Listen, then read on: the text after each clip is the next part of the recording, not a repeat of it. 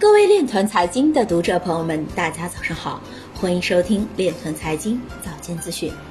今天是二零一九年十一月二十七日，星期三，农历亥年十一月初二。首先，让我们聚焦今日财经。泰国消费税署将为石油出口商建立基于区块链的退税系统。纽约梅隆银行现已加入由 R 三牵头的马可波罗区块链贸易融资项目。新京报表示，国家在数字货币上已有系统规划，或许正规军进场能把山寨数字货币挤出市场。人民日报表示，我国的巨大经济体量能为区块链、五 G 等技术应用提供广阔市场。区块链技术被应用于司法。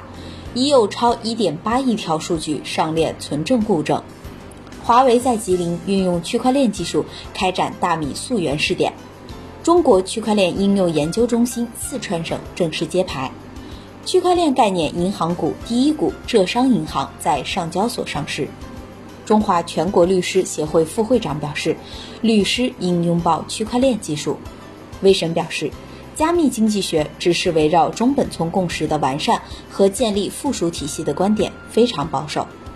今日财经就到这里，下面我们来聊一聊关于区块链的那些事儿。深圳商报昨日发表文章，中国银行出台系列措施，全力支持深圳建设中国特色社会主义先行示范区。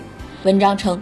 中国银行将在深圳新设区域性创新研发基地、金融研究院及财富管理学院，推动成立金融科技公司，加强前沿技术探索与研究，助力深圳试点深化外汇管理改革，探索人民币国际化、港澳金融市场互联互通和金融产品互认、数字货币研究与移动支付等领域创新。以上就是今天链臀财经早间资讯的全部内容，感谢您的关注与支持，祝您生活愉快，我们明天再见。